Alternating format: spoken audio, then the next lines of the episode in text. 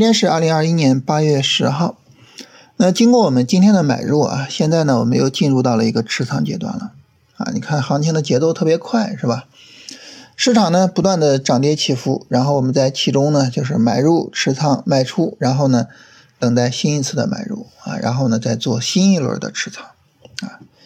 这交易就是这样，是吧？不断的循环啊，枯燥而又乏味的工作，是吧？嗯，那么关于今天的买入呢，有两点，呃，我觉得要特别的跟大家聊一下啊。首先第一点呢，就是如果我们用大盘的指数去指导我们的操作的话，我们会发现呢。上证指数的买点和创业板的买点不在一个位置上。上证指数的买点呢是出现在，呃，今天十一点三十左右，啊，而创业板呢是出现在今天下午的两点二十左右，啊，它们不在一个位置。所以呢，这个时候呢，就是我们去买的这个股票啊，我们就得好好看一下啊，这个股票呢用哪个大盘指数去指导啊，它可能更好一点啊。你比如说像今天走的特别好的白酒，是吧？白酒呢，它是从底部起来的板块，那这些板块呢，我们昨天说了哈，它应该用上证指数去指导，所以呢，你今天上午就应该去买白酒。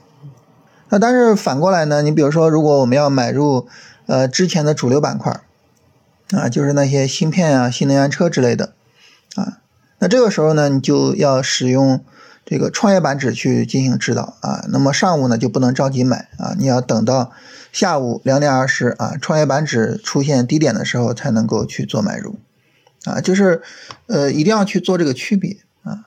那么如果说呢，我们没有选择好这个对应的啊这个大盘指数啊，你比如说你白酒你等着创业板啊，等等等，你就发现怎么 这么高了是吧？没法买了。那反过来呢，你如果说这个做主流板块呢，你根据上证指数在上午买。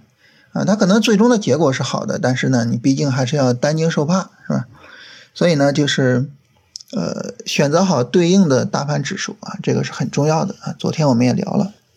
第二点呢，就是，呃，实话说啊，就是我选的股票呢，呃，有一些上午飞了的，然后呢，有一些呢，这个下午走的比较弱啊。大家知道我是使用突破买入啊，所以呢，就是有些有些股票呢就没有买进去。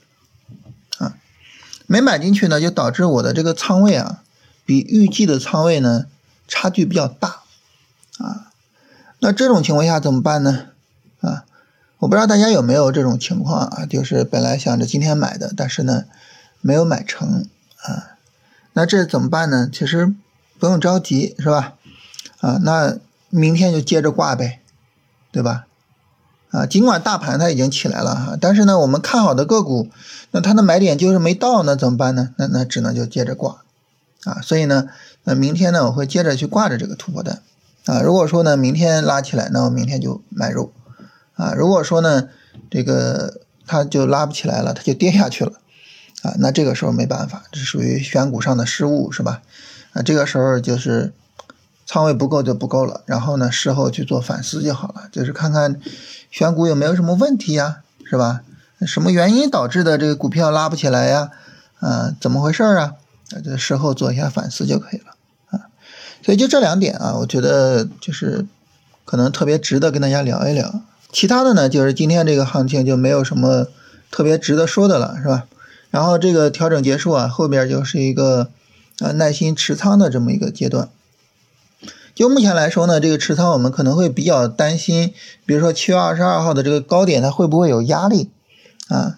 在这一点上来说呢，这个从呃市场情绪的角度，这个地方确实会给人一定的这种啊有压力的这种感觉，是吧？但是呢，呃，我觉得不用太担心啊，目前的这个拉升力度还是比较强的啊。那么行情的延续性比较好的情况下呢，就它很有可能会去挑战这个压力位，并且挑战成功。啊，所以我们耐心的去做跟踪就好了。那么这是这个我们今天的这些情况，然后来看看大家问题哈。嗯，有朋友问这个大盘短线调整啊，你比如说需要七根 K 线啊，还是说三十分钟有基本的下跌 N 什么的啊？这个呢就是呃，你从日线的角度啊，就是七根 K 线；你从三十分角度呢，就是三十分钟有下跌 N，同时呢三十分钟的 DF 破。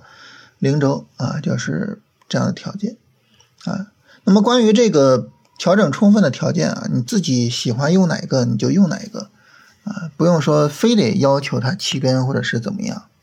有朋友问说一些技术指标不太懂啊，能不能聊一聊这些技术指标？那后边可以跟大家特别的聊一聊哈，就是聊聊这些常见的指标以及他们的这个运用。呃，有朋友问说这个从八月三号就开始调整啊，这也看不出来啊，是吧？这个整个走势都是横着的，怎么看出来它是调整的呢？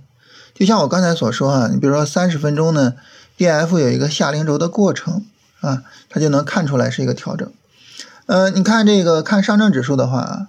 呃，八月六号十四点，啊，D F 呢是下了零轴，是吧？你就能看出来，啊，这个地方呢它是有一个调整的，这这就是指标上的运用，是吧？啊，以后跟大家聊一聊这些指标啊。有朋友说小绿柱并不能反映波段回调啊，只有反向的 N 啊才能够反映波段回调。这个小绿柱它不是反映波段回调的啊，小绿柱呢往往是说明波段回调见底的。呃，三十分钟小绿柱底背离只能带来日线 MACD 一根绿柱的缩短啊，经常日线缩短之后又继续放大啊，也就是说什么呢？就是有些时候啊，三十分钟的底部结构并没有办法带来一个比较大幅度的啊，比较这个大规模的上涨，其实这个也很正常，是吧？啊，就是当市场是一个下跌趋势的时候，实际上。你很难一个简单的底背离就阻止这个下跌趋势，啊，所以呢，那么，呃，我们做股票呢就需要去做什么呢？需要去做这个上涨趋势的股票，啊，然后呢，让趋势去保障，啊，这个行情呢它能够碰到一个底背离，然后呢就能涨起来，啊，让趋势去保障这个事情，啊，所以呢就是，啊，你说这个怎么去避免这种小绿柱的？背离没办法把行情拉起来呢，就使用这种方式去避免，啊，这是大家的问题哈。然后以后这个个股问题我们就不聊了哈。